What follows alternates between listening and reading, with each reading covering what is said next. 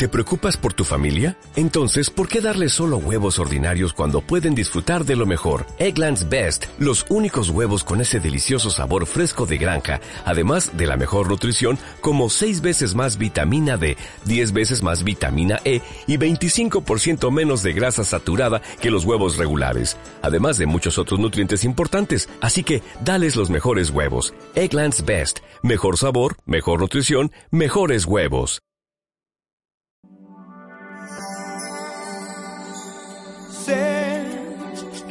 Tus ojos con solo mirar. ¿Es usted de los que le falta tiempo? ¿De los que dice, no sé cómo lo hago, pero es que me falta tiempo para todo?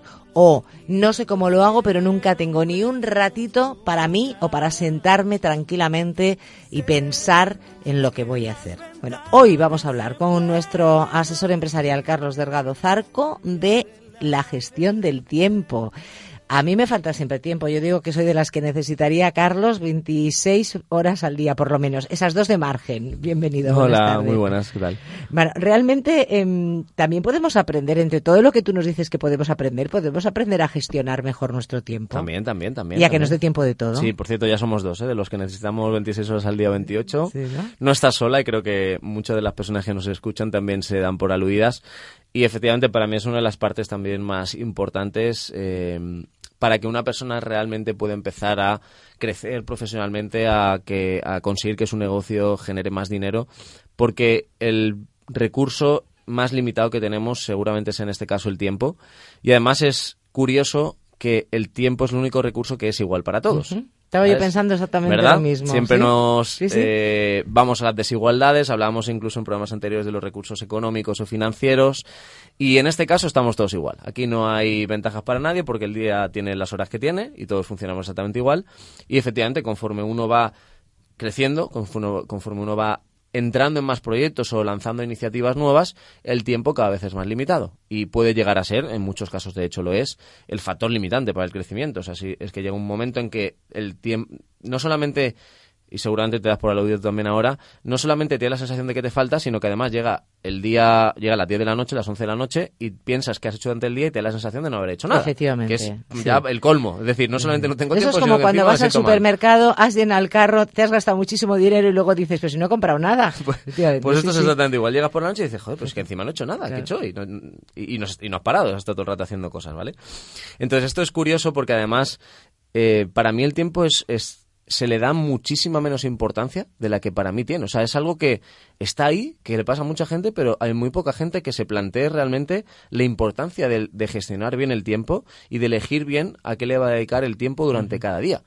Yo eh, cuento una, anécdota muy, muy graciosa. Me pasó a mí hace poco con uno de los negocios en los que trabajamos con, en la empresa, ¿no?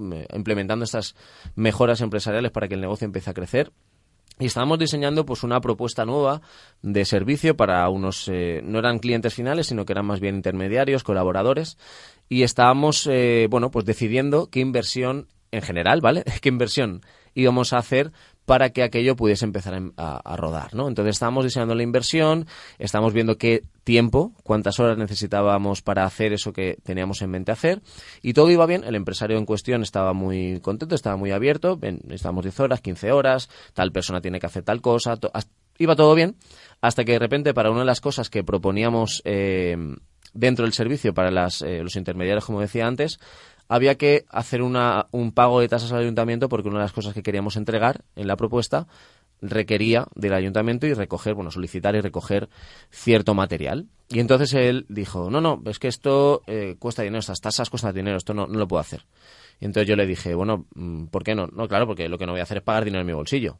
Digo, vale, me parece bien y le pregunté, bueno, ¿cuánto cuesta esto de la recogida? ¿Las tasas cuánto serían aproximadamente? Y me dice, bueno, depende un poco de, de cómo lo queramos plantear. Y digo, bueno, imagínate lo mínimo. Para poder lanzar esto, con lo mínimo, ¿cuánto habría que pagar? Y me dijo, 40 euros. Y dije, vale, 40 euros. Y le dije, yo respeto profundamente tu decisión porque al final cuando trabajamos con empresas siempre son ellos, evidentemente, los que tienen la última palabra. Pero le dije, mira, respeto profundamente tu decisión y haremos lo que tú quieras hacer, no lo que yo quiera hacer, lógicamente, pero simplemente piensa sobre esto. Hemos estado trabajando en un montón de alternativas de valor. Hemos estado pensando qué le puede ser interesante para que empecemos esta colaboración. Y hemos estado diciendo o pensando cuánto tiempo necesitamos para hacer todo eso. Y todo iba bien, hasta que hemos encontrado una cosa que son dineros, 40 euros solamente. Y le digo, ¿has pensado cuánto dinero te cuesta el resto? Y se queda así pensando y dice, bueno, no sé. Digo, vale, ¿en cuánto valoras tu hora de trabajo? ¿O en cuánto valora la hora de trabajo de las personas que van a intervenir? Si multiplicabas las horas por las personas que van a intervenir, hablábamos de 200, 300 euros, pero no había ningún problema. No había ningún problema hasta ese momento. Hasta que él tenía que soltar de su bolsillo. Le dije, mira, al final tú, decides, pero fíjate que estás eh, obstaculizando o limitando la posibilidad de una acción que puede ser muy interesante porque has puesto dinero cuando es el mínimo dinero que vas a poner comparado con todas las otras cosas que queremos hacer. Y él, la verdad es que nos, claro, eh, cuando yo planteo estas cosas de una manera tan distinta, pues eh, él se quedó como mm, sorprendido y dijo, vale, tienes razón, vamos adelante. ¿Cómo, ¿Cómo podemos, qué truco nos puedes dejar esta semana para precisamente valorar nuestro tiempo pero aprovecharlo bien. Eso es. Lo primero es eh, darse cuenta de que el tiempo tiene muchísimo valor y de que cualquier minuto que dediquemos durante el día tiene un precio que estamos pagando por no dedicarlo a otras cosas. Esto es importantísimo, como el ejemplo que he puesto.